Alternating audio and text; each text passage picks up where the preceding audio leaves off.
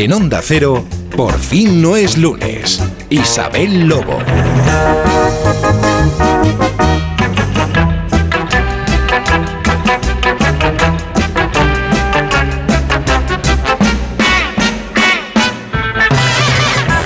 Pues sí, ¿qué vamos a hacer? Puestos a pasar de año, pues vamos a traspasar alguna que otra barrera ultrasónica, que esto es lo que nos permite la radio habitualmente y en Por fin los lunes siempre tenemos la gran oportunidad. La gran oportunidad de conocer a muchísima gente muy interesante. Muchos son muy conocidos, pero otros, desde su anonimato, tratan cada día de ayudarnos a avanzar, avanzar y llevarnos los mejores propósitos para el año siguiente. Este va a ser el caso. ¿eh? A esta hora, en Por fin los lunes, como digo, lo que vamos a hacer es traspasar la barrera de lo que algunos llaman normalidad.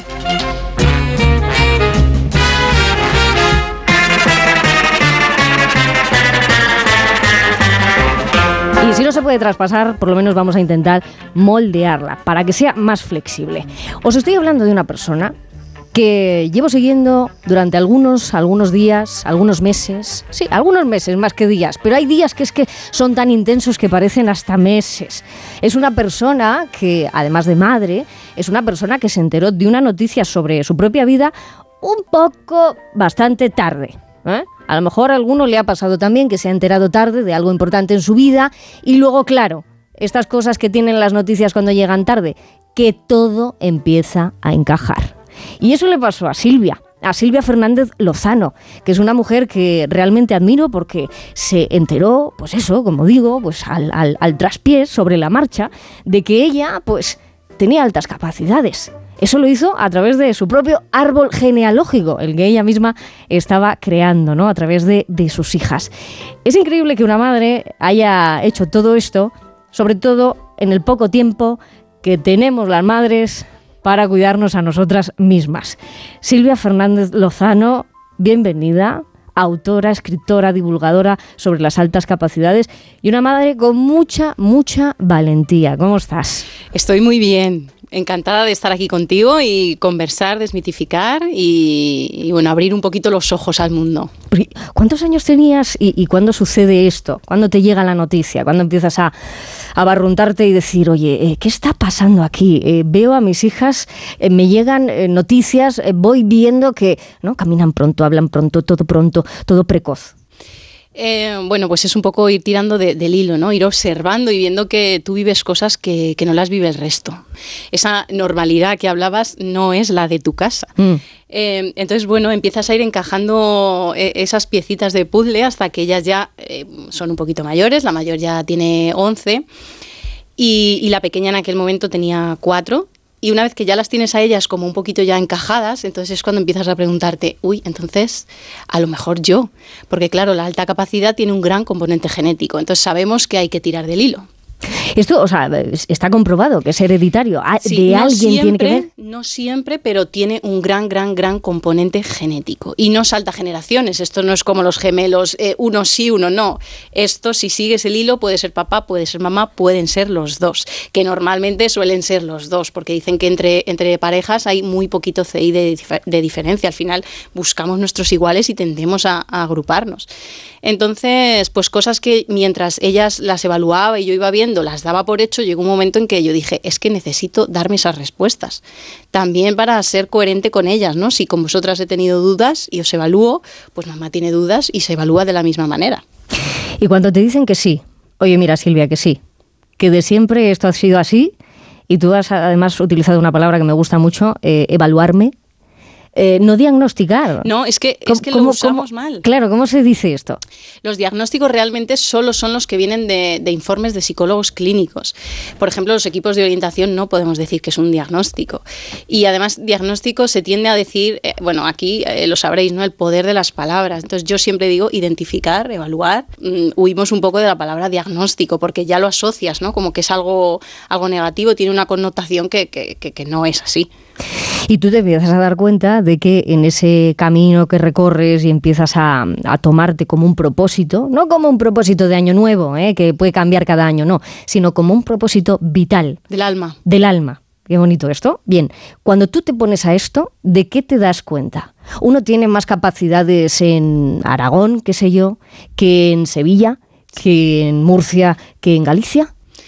Me doy cuenta de que estando en el siglo que estamos y, hay tantas cosas que no tenemos la información necesaria. Em, yo siempre digo, ¿no? Esta neurodiversidad sí que con otras ya van, venimos trabajando, ya conocemos mucho lo que es un TDAH, lo que es un autismo, pero la alta capacidad no, es como que estamos muy en pañales de todo y cuanto más te formas, más te informas, más te das cuenta de, de, lo lejos que estamos de dónde deberíamos estar. Tampoco es que tengamos ningún país referente, mm, sí que hay países en los que se hace mejor, países en los que se hace muchísimo peor, pero tampoco es que mundialmente este tema eh, avance, mm, muy poquito. Pero es que esto entonces dice, dice mucho, ¿no? El, el, no dejar avanzar el potencial talento, qué sé yo, que cada uno tiene los suyos. Mm, ahí, eh, ¿qué estamos perdiendo? Nos estamos perdiendo algo. Nos estamos perdiendo. Y más allá, fíjate, si es que si, si sería muy fácil si todos eh, en la escuela aprendiéramos a a ver a esas personas, a esos niños por lo que valen independientemente de la capacidad, porque hablamos de alta capacidad y es eso, ¿no? Es, un talento en potencia, que tú puedes eh, coger el testigo y desarrollar o no. Por eso muchos de los que ahora somos adultos hemos visto que había un potencial que eh, pues yo en mi caso supe aprovechar cosas, otras no las supe aprovechar. De hecho, yo crecí, el sistema me desenganchó totalmente. Y claro, ahora hay muchos adultos reencontrándose con eso. Y reencontrándose y te das cuenta que mi generación o la nuestra y la de nuestros hijos realmente es que no, no ha avanzado tanto. Sí que es verdad que desde que yo llegué hace tres años a este mundo, estamos haciendo muchas cosas y, y se avanza, pero vamos muy lento y no sé, a mí sí que me da la impresión de que el talento, eh, potenciar todas esas habilidades, es como que no conviene, ¿no? Si vamos a ejemplos concretos para que te vayamos entendiendo mucho mejor, en esa barrera que hemos dicho de, traspasar la normalidad, lo básico o la, ecuación básica que nos encontramos siempre es arriba o abajo, más o menos, más listo, menos. Así, ¿Cómo se combate eso? Porque en el aula, una niña, qué sé yo, de 10 años, de 11 años, ¿cómo puedes estimular ese cerebro que tiene? Mientras también tienes que andar pendiente de, otro, pues que, oye, que, que, le cuesta un poco más, pero, pero ¿cómo mm, sincronizar todo eso? Parece difícil y luego no lo es tanto. No lo es tanto porque un niño con altas capacidades, eh, cuando, cuando le estamos atendiendo, ¿vale? Cuando no, le hemos, eh, cuando no le estamos atendiendo, es verdad que hay muchas cosas que, que no sabemos ver. Eh, de hecho, mm, luchamos también por la invisibilidad de las niñas. Las niñas son perfiles que tendemos a mm, bueno, hacer lo que tenemos que hacer, que es ser niñas trabajadoras, cumplir con lo que tenemos que hacer y ya está. ¿no? bueno, es que, hace, perdona, hace un mes eh, y pico más o menos salía una información muy interesante que decía, las mujeres con altas capacidades deciden pasar inadvertidas. Masking se llama masking. Tendemos a ocultar lo que sabemos, sobre todo cuando pasamos al tema de 12 años, instituto, ahí ya no viene bien saber. Por regla general, todos los niños, pero en las niñas es mucho más específico. No viene bien que yo levante la mano porque ya soy vista demasiado. Me importa más lo que digan socialmente eh, el grupo de amigas que tengo que lo que me está diciendo el profesor, mi familia. Entonces, ¿qué hacemos? Adaptarnos al nivel del grupo y ahí perdemos totalmente, se nos, se nos pierden esos talentos porque no despuntan. Así como niños, sí que podemos ver eh, indicadores, porque cuando un niño está mal, pues tiende a, conductas a lo mejor más disruptivas, no para, molesta en clase. Una niña tiende a ser invisible. Entonces, esa es una de las luchas, eh, esa invisibilidad. Y respecto a la pregunta que, que me hacías, imprescindible, necesitamos a los docentes formados en altas capacidades y luego sí que te das cuenta que es mucho más fácil. Los niños con altas capacidades aprenden diferente, no más complicado. El nivel de profundidad al que llegan ellos es muchísimo mayor y también de amplitud. Les va mucho todo lo que sea reto manipulativo, eh, las tecnologías, la búsqueda, biografías, explicar a la clase. ¿Y tú te acuerdas, eh, a ti te vienen recuerdos cuando, cuando tus hijas te van contando y te dicen, eh, mamá, es que, bueno, pues es que acabé el ejercicio más rápido y me pusieron más fichas o me pusieron más deberes o me pero es que eran igual de fácil. Sí. Esa lógica también te llega. Llega, claro, claro que llega. De hecho, es una de las primeras cosas y yo creo que, que son una de esas primeras alarmas de qué está pasando, ¿no? ¿Por qué, por qué te aburres en, el aula? Y es uno de los peligros. Cuando no hay formación, los docentes creen que cubrir las necesidades de un niño con altas capacidades es darle más. Y no tiene nada que ver, porque al final un niño con altas capacidades, pues tonto no es, evidentemente. Y entonces, ¿qué ves? Si me dan más, yo no quiero más. Entonces, ¿qué hago? Menos. Menos. O pierdo el tiempo, me adapto, pues cuando acabe el uno. ¿Y, cómo se gestiona esa frustración? Porque son, son pequeñas todavía tus hijas y, tú también estás en esa batalla. Bueno, la frustración es que vive con nosotros, es ADN. O sea, eso eh, muchas familias dicen, ¿cómo, ¿cómo? Pero esto es para todos, o sea, da igual las capacidades. La frustración es el, La frustración es como... Lo del día a día. Sí. ¿Todos los niños se frustran? Sí. El nivel de frustración de un niño con altas capacidades no tiene nada que ver porque su rabieta va a durar muchísimo más, porque ahí entran en juego las, las disincronías que tienen estos niños, que es, por un lado, tienen su edad biológica, por otro, la edad cognitiva, que suele ir mm, dos, tres, cuatro años por delante, y por otro, la edad emocional, que suele ir bastante por detrás. Entonces, hay, hay momentos muy complicados en que no sabes si tienes delante a tu hija que tiene siete, si te está hablando la adolescente o te está hablando la, niña con una rabieta como si tuviera tres. Ay, qué curioso. ¿Y esa, esa, ese cálculo lo has hecho tú contigo misma? O sea, ¿cuántos años tienes? biológicamente. 37. 37, Silvia. Te pregunto, ¿cuántos años, eh, ¿cómo has dicho? Eh, cognitivamente, cognitivamente tienes. Yo es que soy un alma vieja desde pequeña. A mí me encanta, a mí me encanta estar con gente más mayor, me encanta. ¿Y tu tercera edad, eh, entendida como esa la emocional, la emocional? pues a veces puede estar en la adolescencia la adolescencia. ¿Y eso por qué pasa? ¿Tú por qué es una disincronía. Los desarrollos de su cerebro no, no, son síncronos, no, no, no se no evolucionan al mismo tiempo. Es como hay otra disincronía que es la eh, motora, por ejemplo, ¿no? Eh, estos niños suelen escribir muy, muy, muy, muy mal. ¿Por qué? Porque su cabeza va muchísimo más rápido y su mano no le sigue. Eso es otra disincronía, ¿no? Mi cabeza va a un ritmo, motrizmente yo voy a otro. Eh, Silvia, tú nos estás contando esta historia, ¿no? Tu historia, que has convertido, como digo, en un propósito vital. Pero nos queda todavía el saber por dónde empezar seguramente haya algún padre, alguna madre que esté escuchando, que, diga, eh, pues yo es que a lo mejor sospecho, yo es que a lo mejor, eh, ¿por dónde empezar en este país? Aquí por dónde hay que empezar. Eh, algo que es generalizado a toda España, porque luego cada comunidad tiene sus normas. aquí puede ser altas capacidades en Andalucía o puede ser en Andalucía y aquí no. En fin, luego cada, cada, cada comunidad rige sus, sus propios baremos, que es algo también por lo que luchamos. La unificación de criterios.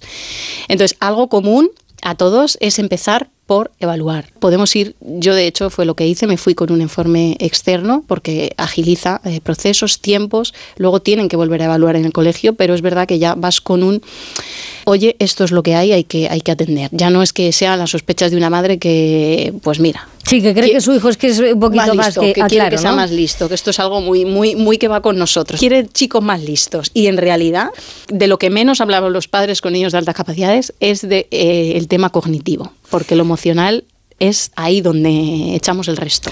Ya dice una, una, gran amiga que tengo que entiende, que entiende un poco de esto de los cerebros y dice, dice, a ver, si es que para equilibrar hace muy poca falta en, la balanza del placer para equilibrar la del deber. Eh, ¿Y cuáles son esos pequeños placeres de Silvia que, a los que no renuncias? Eh? No renuncio a la música. a la música. O sea, la, música acompaña, mm, me acompaña, eh, pues menos cuando duermo, mm, todas las horas del día. O sea, a mí la música me acompaña en todos los estados emocionales por los que transite. Pues fíjate, hemos hablado de muchas capacidades, de las grandes capacidades, sobre todo la más grande que tiene el ser humano, que es la de la comprensión, la de la concienciación, la de darse cuenta de que si mira un poquito más allá de su propio horizonte, lo mismo va y descubre algo. ¿eh? Pues fíjate qué bien, porque en el horizonte tan maravilloso que tenemos en Por fin no es lunes cada vez que miramos al, al control, tenemos unos realizadores técnicos maravillosos, como una pianista que se llama Gema Esteban, que ha tenido la amabilidad de escoger una canción para que sigamos por este camino, el de la oh. capacidad emocional. Abatido entre tu pie, quien me guía en este vuelo, he apostado todo al negro de tus ojos y tu pelo, y no habrá nada que hacer. ¿Quién es? Dani Fernández. Dani pues te emocionada, ¿eh? Me emociona muchísimo. Además, Dani, eh, lo descubrí cuando yo entré en el mundo de las altas capacidades a divulgar. No sé por qué. ¿Cómo, ¿Cómo esto? A ver. Eh, yo no conocía a Dani, pero no sé por qué en el momento en que eh, en las redes empezó a, hacer eco mi divulgación y, empezó el, crecimiento, fue cuando, cuando yo empecé a descubrirlo. Y es como que su música me ha acompañado en, en estos dos años, dos años y casi medio, pero ha estado siempre su música, su música ahí y además estuvo en un concierto en, en septiembre Y buah, es brutal. Ahora es como que escuchas la música y dices, si es que en directo es de esas personas que te gana por, por, por mil, ¿no? No tienen nada que ver con, con lo que escuchas en, en- en radio, en disco, nada que ver, gana muchísimo. Qué curioso, ¿eh? Y no habrá nada que hacer. Me reviento contra el suelo. Sé que tienes muchas cosas que hacer, Silvia, mm, pero ¿sabes qué pasa? Que apostamos fuerte en este programa. Y pues ya que estamos terminando el año y tú has pasado unos dos o tres, pues así un poco eh, emocionantes, Heavis. yo tengo un muy buen amigo. Se llama Dani Fernández. Está entrando por la puerta del estudio de Por fin los lunes. Qué alegría. Porque ha venido a la radio, sabe tu historia. Te va a dar un abrazo muy, muy grande. No se lo cree. Y después, yo porque le conozco desde que tiene cuatro añitos. Se ha quedado fantástico. Con una aparición. Esto es emocionante. joder, emocionante. Es real, es verdad. Qué bien. Qué maravilla la alegría siempre. Bienvenido, Dani Fernández. Siéntate aquí, siéntate aquí a mi lado. Dani, a tus pies, no sé, será el apellido que compartimos. Esa forma de, de tocar las almas. ¿Cómo estás? Madre ¿Cómo estás? Ponte cómodo, que son unas fechas raras, que son unos días Y raros. tanto, y tanto, y tanto. ¿Eh? Eh, pues la verdad que muy bien, estoy muy contento, muy feliz, eh, en un momento muy bonito de mi vida. Eh, ahora descansando tranquilamente, la verdad. Eh, hace tiempo además que no, que no hago una entrevista y digo, ya no, o sea, ahora mismo estoy como parado. Así que he venido, en, en- o sea, ya te digo que he venido exclusivamente para esto, así que No, o sea, ¿Y ahora qué? ¿Qué hablamos? ¿De qué, de yo qué, que de qué escribo, capacidad Yo que hablamos? A ver. escribo, ¿no? Eh, eh, en estos casos es que me quedas, me quedo sin palabras, me cuesta un montón luego transformar eh, estas emociones, las sacaré. Parece, o sea, gracias a ti, a Dani, por, por dedicar estos, estas horas de, de tu tiempo, por, por estar aquí. No tengo palabras. Oye, Dani, eh, ¿cómo, te, ¿cómo te encuentras eh, cerrando un año que ha sido lleno de éxitos, querido paisano? Que además, además, como decíamos, estábamos hablando de los potenciales, de los talentos. De, es que Dani eh, ha tenido siempre este talento, Sí. siempre lo ha tenido ahí, pero con una gran ventaja, que sus padres siempre estuvieron ahí apoyándole desde el principio, ¿a que sí? muy importante los padres, eh, y ya no solo los padres, sino la gente que, que tienes cerca, que, que te apoye en lo que, en lo que te gusta desde, desde pequeño. Yo he tenido, he tenido la suerte siempre de, de tenerlo claro desde pequeño, ¿no? que me quería dedicar a esto y, y yo creo que eso, mm, no sé, eh, últimamente que he estado reflexionando sobre esto, nos falta mucho, ¿no? Eh, mm, ahora, en, en estos tiempos, el, el poder decir, eh, si mi hijo se quiere dedicar a, a esto, eh, apoyémosle. Tú, tú lo sabes bien, que, que me has visto crecer prácticamente Desde eh, luego. ahí en, en- en Alcázar y, y- y yo creo que la gente de Alcázar también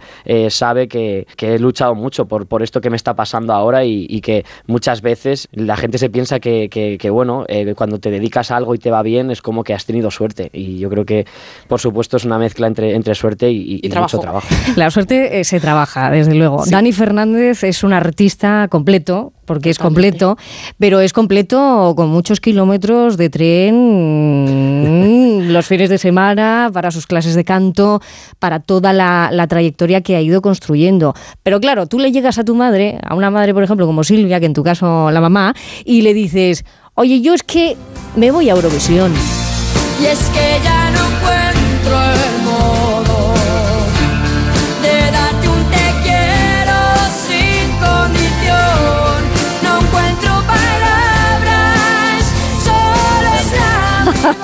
2006, ¿eh? 14 añitos escogido para representar a España en el Festival de Eurovisión Junior. Te doy mi voz. ¿A ti, Silvia, esto te suena de algo? Lo de, no sé... De algo, mi, mi mantra, uno de mis mantras, Ah, sí, de, ¿eh? de mis banderas. Yo siempre os daré voz. Ay, sí, ¿eh? Es que nos unen muchas cosas, ¿eh? El apellido castellano-manchegos, bien, bien. La voz.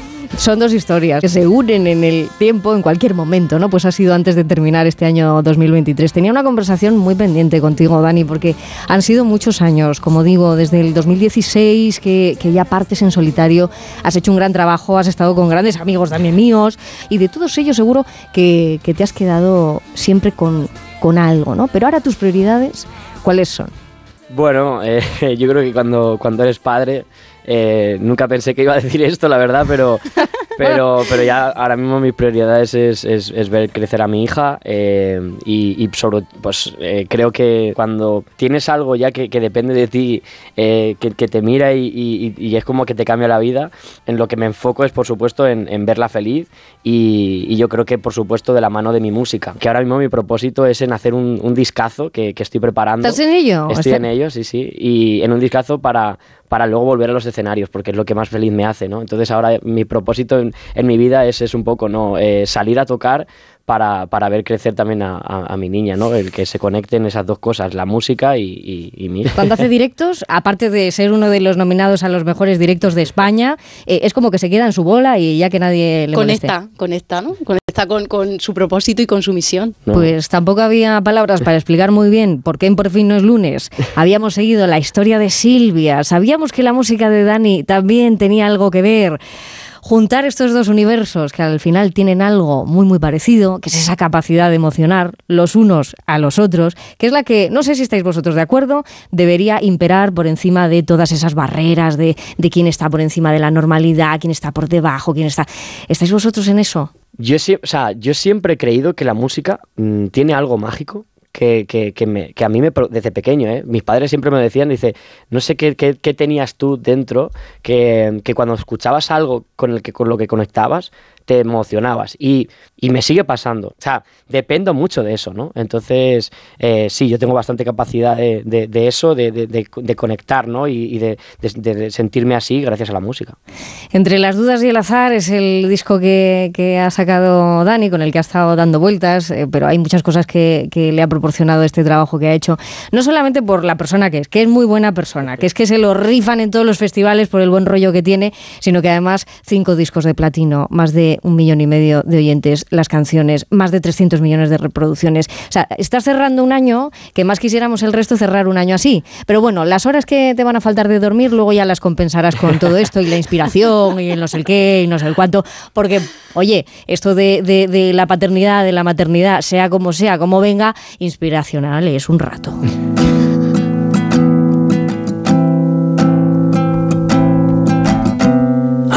Ahora sí que siento vértigo y no te tengo delante. Yo sí te tengo delante y siento muchísimo orgullo de ese niño que yo conocí que cantaba como, como un ángel, es que era como un ángel y además no solamente eso, sino la presencia que tenía, tenía una voz por encima de todas las edades. Hablábamos de las edades, ¿qué voz era esa? ¿De dónde la sacabas? De la rodilla, por lo menos. Pues no lo sé, la verdad.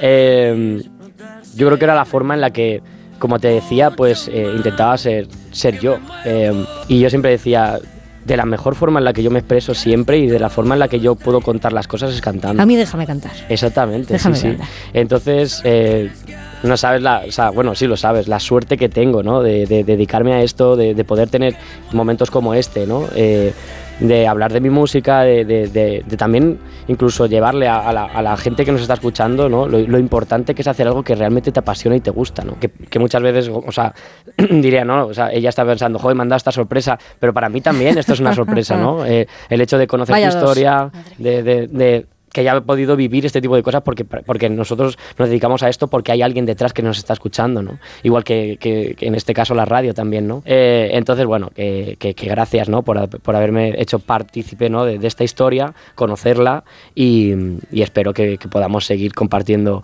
eh, mucha música y que, y que forme parte de, de- de tu vida. Este año va a ser uno de los momentos que voy a guardar más especiales, sin ninguna duda, que además no ha sido un año, un año fácil, aunque en lo profesional veis, ¿no? Todos los que veis en las redes, que ha sido un año espectacular, pero eso muchas veces no lo acompaña. Y si alguien duda de lo que es el talento, pues Dani es un ejemplo de, de talento absoluto, ¿no? Muchas gracias. Y, y por eso mismo yo creo que a mí me ha ido así en la vida, ¿no? Eh, y por eso es gracias a todo lo que ellos me dieron. Porque después eh, ya él solito ¿eh? aprendió a ponerse retos a sí mismo. Sí, aunque sigo, aunque sigo siendo bastante baguete en ese sentido.